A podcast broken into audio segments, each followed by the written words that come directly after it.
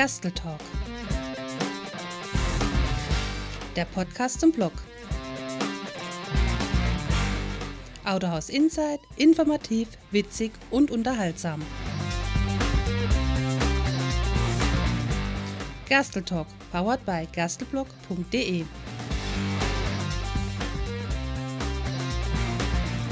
Hallo und herzlich willkommen zu einer weiteren Folge im Gerstl Talk. Und dieses Mal planen wir was ganz was Tolles, nämlich ähm, was nie dagewesenes. Wir wollen einfach mal über Autos und Emotionen reden. Und da ist natürlich eine Sache ganz, ganz wichtig, nämlich das erste Auto in seinem Leben. Und dafür habe ich mir einen ganz besonderen Gast heute ausgesucht.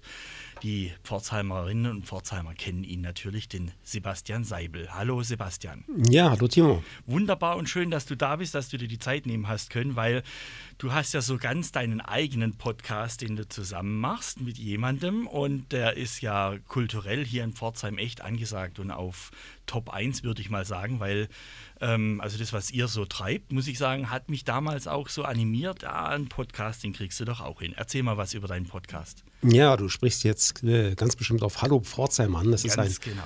Kulturpodcast, den ich äh, zusammen mit der Anna Kugli jede Woche neu mache.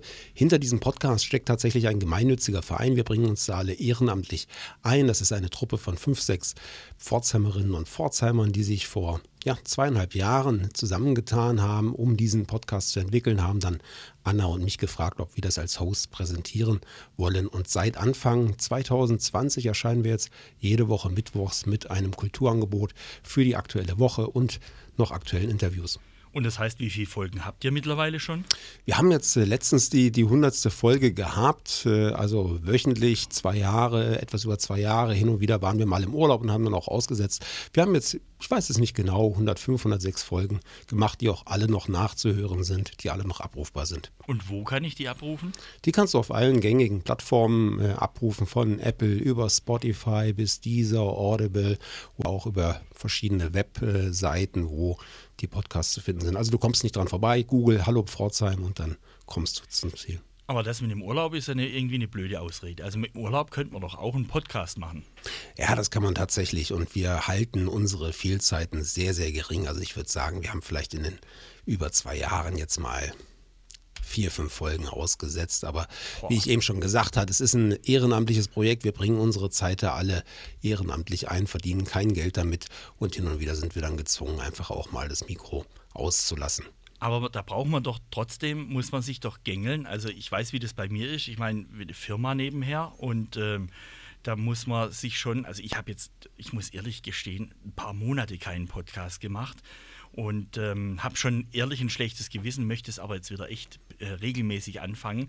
Und äh, da bist mit du dran schuld natürlich, weil du hast den Impuls gegeben und hast gesagt, Mensch, lass uns doch mal einen Podcast machen über Fahrzeuge, über dein erstes Auto, wo sicherlich Emotionen, wahnsinnig viele Emotionen, äh, Erlebnisse und vielleicht auch Herzschmerz dann dabei waren, wo man dann einfach mal drüber sprechen kann. Das wollen wir heute tun. Danke, Sehr gern. danke für die Idee und äh, ja, fangen wir mal an mit der Umsetzung. Dein erstes Auto, Sebastian. Ja, Was äh, war das? Sehr gern. Also vielen Dank nochmal für die Einladung. Ich freue mich sehr. Ich habe tatsächlich auch eine große Affinität zu Autos und äh, ähm, die haben tatsächlich schon immer eine Rolle in meinem Leben gespielt, weil ich auch beruflich sehr darauf angewiesen bin. Ich bin ja von Beruf nun äh, nicht in erster Linie Podcaster, sondern Fotograf und Videograf und bin daher viel unterwegs. Mein erstes eigenes Auto, das war tatsächlich eigentlich, muss ich gleich wieder einschränken, eigentlich war das ein Volvo, ein Volvo 244 Alter Schwede. GL, ein richtig alter Schwede. Die 200er Reihe von Volvo, es sind diese ganz kantigen, kastigen, wie man sie kennt, in Goldmetallic mit brauner Kordausstattung. Das war also tatsächlich das erste Auto, das ich mir selber gekauft hatte. Ich hatte deshalb die kleine Einschränkung einige Monate vorher von einer Freundin einer Freundin einen alten Renault 5 geschenkt bekommen, überlassen bekommen, den ich aber nur ein paar Wochen gefahren bin. Und tatsächlich mein erstes wirklich eigenes Auto war dann der alte, durchaus etwas klapprige Volvo, ja. Aber er hat seinen Dienst getan. Wie lange hast du den gefahren? Nicht so lange, das ist äh, tatsächlich, also bei mir kommen einige Autos in meinem Leben zusammen, weil ich in meinen frühen Jahren, wer kennt es nicht, kein Geld, aber äh, Auto wird gebraucht, ähm, oft sehr, sehr alte Autos gefahren, bin, die es dann bis zum nächsten TÜV äh, geschafft haben. Den Volvo habe ich dann na, ich schätze so ein Dreivierteljahr bin ich mhm. den gefahren. Da habe ich ihn getauscht mit einer Freundin gegen einen alten Mini. Das äh, war dann der Beginn meiner Leidenschaft für kleine englische Autos. Ähm, das war dann tatsächlich mein, mein nächstes Auto, aber ich habe eigentlich gute Erinnerungen an den Volvo. Er war ein bisschen träge, ein bisschen behäbig. Es war, glaube ich, so eine, so eine zweieinhalb Liter Maschine, so ein Diesel okay. mit Automatikgetriebe. Und äh, also der hatte schon die Dynamik einer Wanderdüne. Da war dann der Umstieg auf den Mini durchaus ein, ein Erlebnis der sportlichen Art. Würdest du sagen, dass bei den Fahrzeugen, es gibt ja immer so Sprüche, also wie gesagt, alte Schwede nicht kaputt zu kriegen und so weiter, das Metall dick und, und äh, das Blech äh, richtig äh, stabil.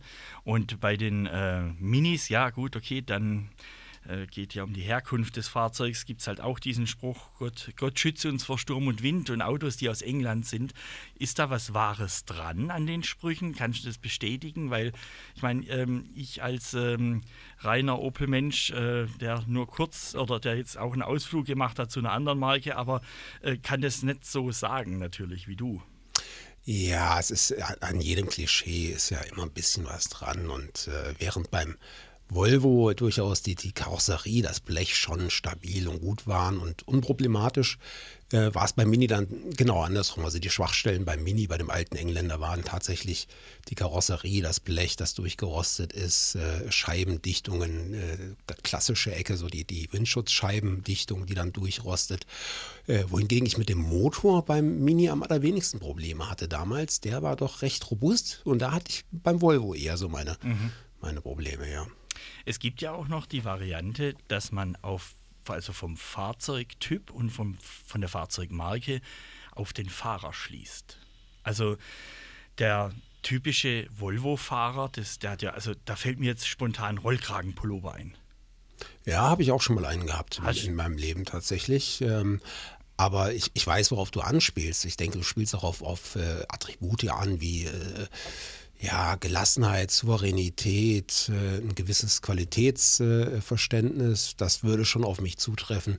Und äh, ja, ich würde lügen, wenn ich keine, wenn ich sagen würde, ich hätte keine Affinität zu den, zu den englischen, äh, zu den englischen sowieso, aber zu den schwedischen mhm. Autos tatsächlich, ja. Kamen die Autos zu dir oder hast du dir die bewusst ausgesucht oder vielleicht sogar im, im Lauf des Lebens ändert man ja manchmal so die, wie soll ich sagen, die die Meinung oder vielleicht auch die Sicht auf gewisse Dinge? Oder war das dann immer so ein Lebensabschnitt, wo du gesagt hast, das Auto passt jetzt zu mir? Oder kamen die einfach so und äh, du hast dich dann erst damit beschäftigt, als sie da waren?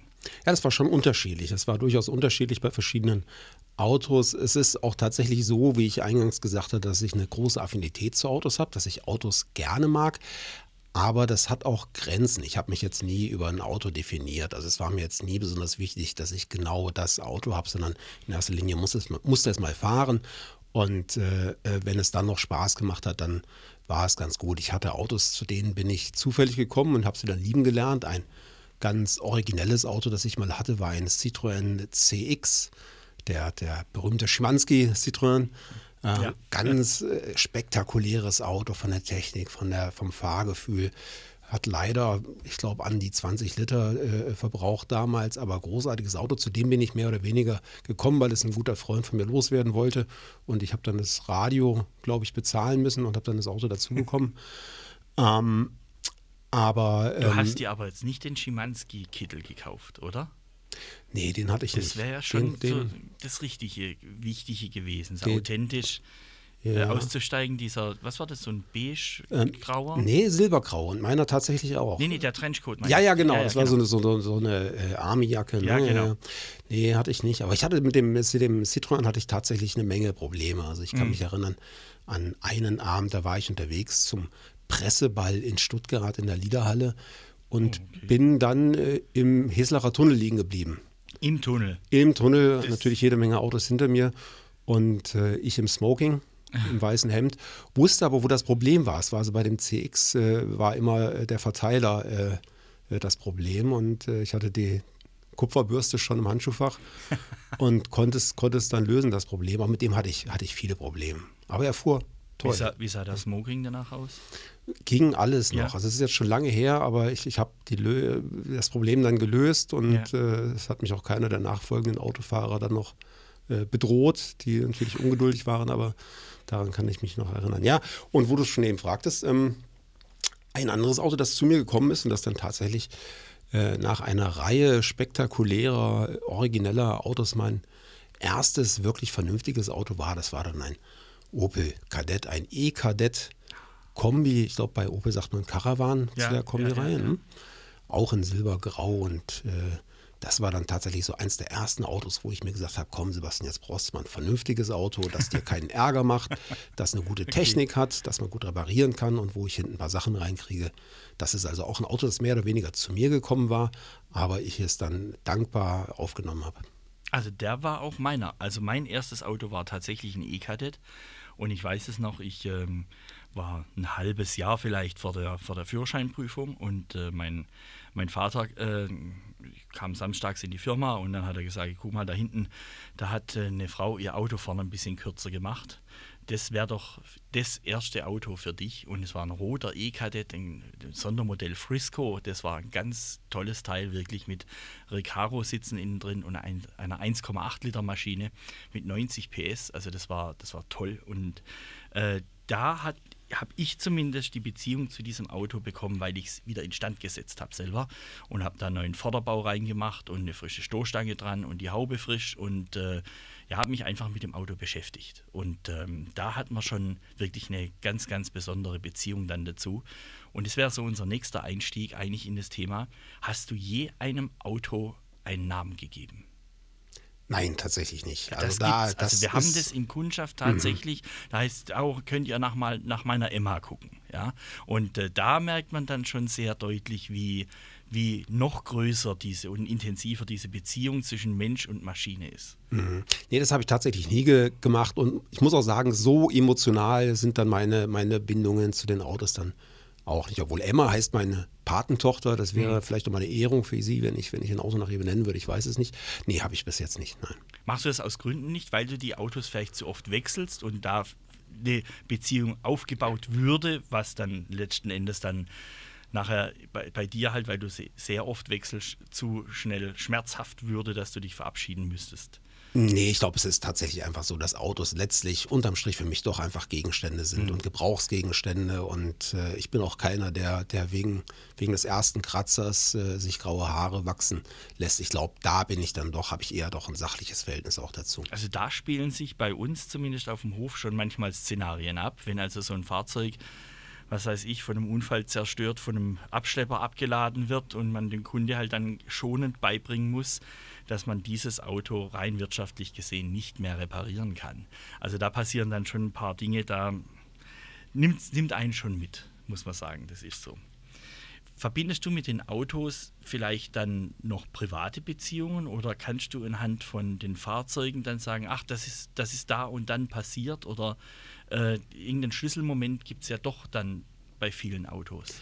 Tatsächlich kann ich, kann ich ganz gut meine, meine Autos erinnern auch und kann sie ganz gut in die verschiedenen Jahre und Lebensphasen äh, einsortieren. Tatsächlich geht das, geht das bei mir ganz gut.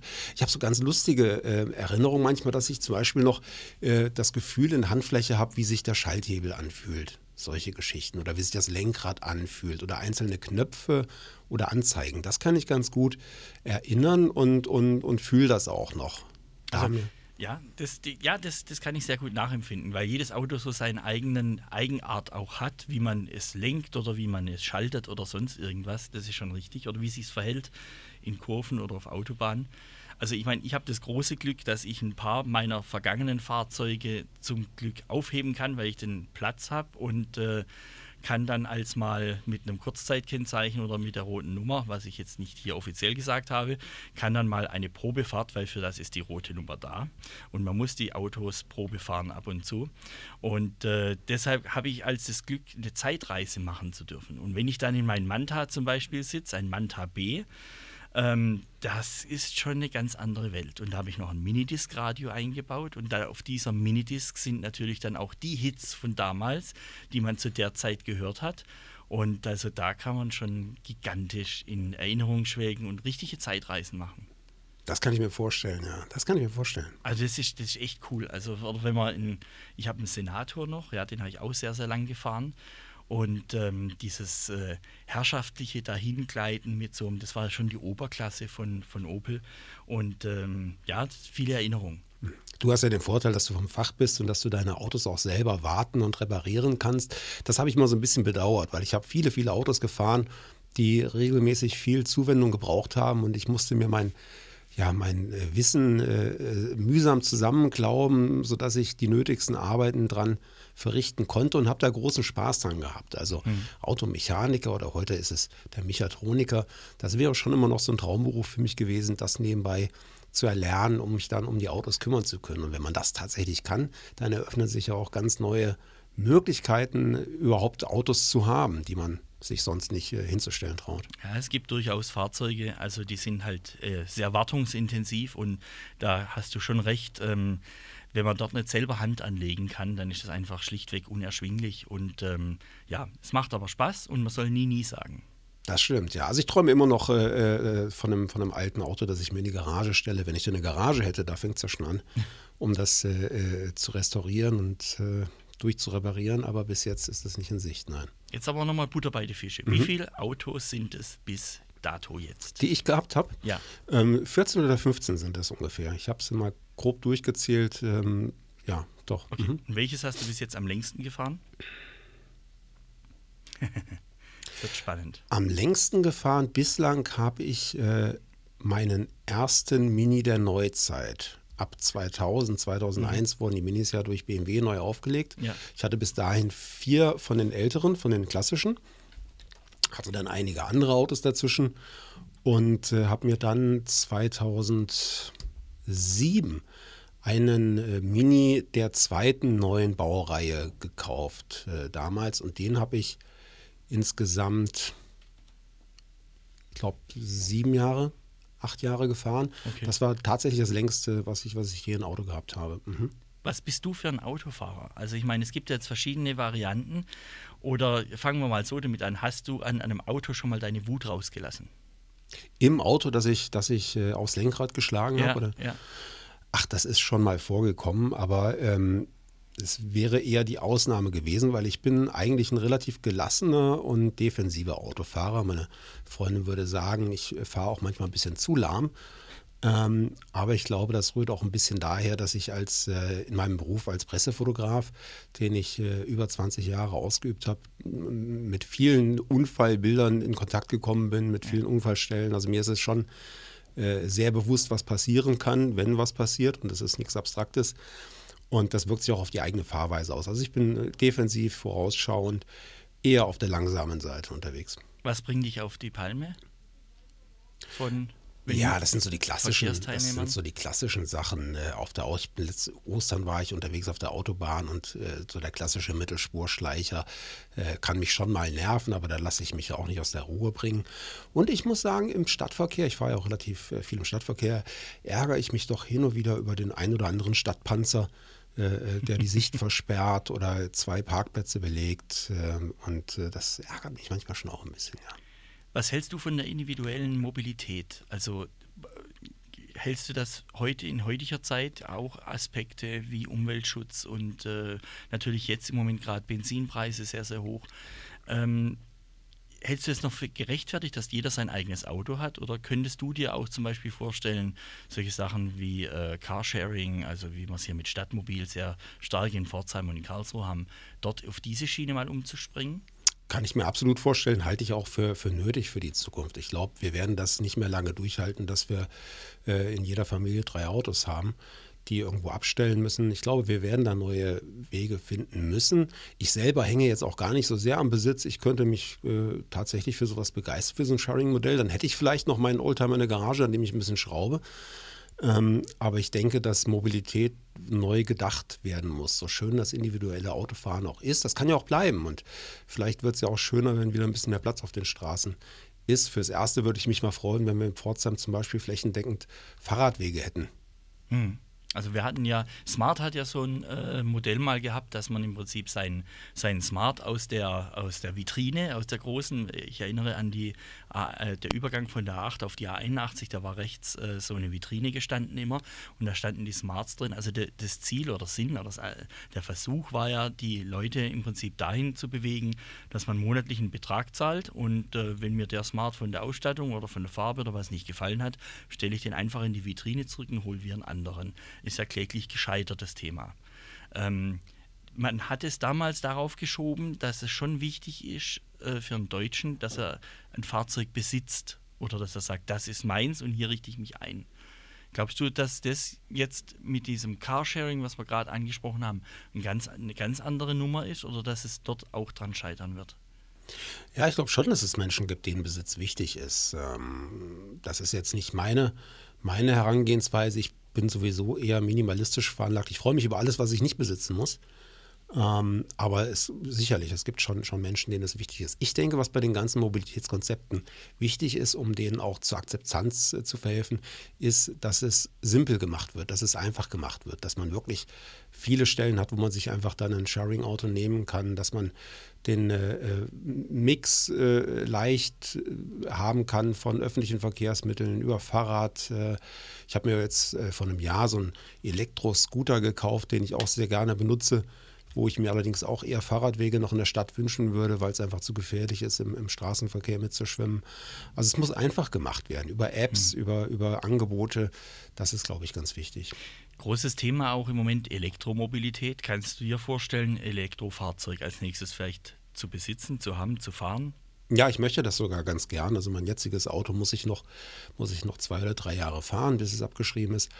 Und dann möchte ich eigentlich gerne ein elektrisches haben. Ich habe das Problem natürlich auch, ich habe keine Garage, ich habe keine Steckdose am Haus. Also bin ich auch angewiesen darauf, dass sich die Infrastruktur bessert und wir vielleicht bis dahin Ladeparks äh, im, im, Gürtel rund um die Stadt haben, wo man das Auto dann in einer halben Stunde vollladen kann. Aber ich bin guter Dinge, dass es kommen wird. Ja. Was siehst du noch für ähm, Szenarien in Zukunft, wie die Mobilität vielleicht in den Städten aussieht? Das ist ja immer so ein ganz großes Ding. Es gibt, je nachdem, wer gerade äh, an der Politik, an der Macht ist, äh, gibt es ja die Ideen, oh, wir müssen den Verkehr komplett verbannen aus den, aus den Städten. Die anderen schreien wieder, ja, aber dann ist der Einzelhandel komplett tot in der Stadt. Äh, wie, wie siehst du die Zukunft in der Stadt und im Einklang oder auch nicht mit der Mobilität? Ich persönlich glaube, dass der Einzelhandel nicht so sehr am Individualverkehr hängt. Ich persönlich würde mir für Pforzheim speziell sogar wünschen, dass weniger Autos in der Stadt wären. Ich bin auch einer der wenigen, die den Cityring äh, zu schätzen wissen. Ich fahre jeden Tag den Cityring und es macht für mich durchaus Sinn für meine Wege. Ich glaube, dass der Handel äh, viel größere äh, Rivalität hat mit dem Onlinehandel und ähm, dass die Innenstadt Aufenthaltsqualität braucht, weil zum Einkaufen allein werden die Menschen künftig nicht mehr in die Innenstadt kommen. Sie werden in die Innenstadt kommen, weil sie sich wohlfühlen. Und wohl fühlen sie sich vielleicht, wenn das ein oder andere Auto weniger in der Stadt ist. Kommen wir nochmal zu deinem persönlichen Verhältnis und Autos äh, zurück. Ähm, wer, was würdest du jetzt spontan äh, sagen, was bis jetzt so qualitativ oder vom, vom Gefühl her das beste Auto für dich war?